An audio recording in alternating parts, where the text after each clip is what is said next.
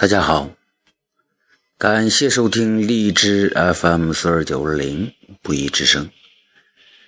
今天的嘉宾主播是安徽省合肥市小朋友阿新的小书房，他将给我们带来一首英语小短诗：Be the best of whatever you are，做最好的自己。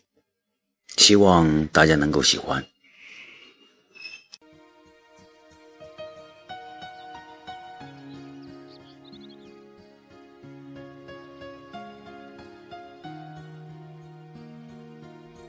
Be the best of whatever you are.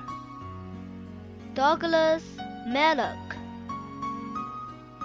If you can't be a pine on the top of the hill, be a scrub in the valley, but be the best little scrub by the side of the rail.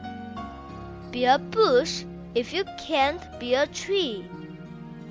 If you can't be a bush, be a bit of grass, and some highway happier make.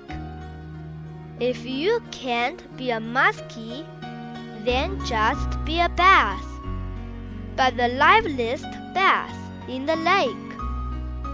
We can't all be captains. We've got to be crew. There's something for all of us here.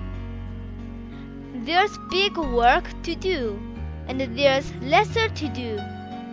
And the task you must do is the near.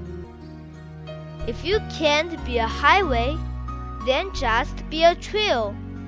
If you can't be the sun, be a star.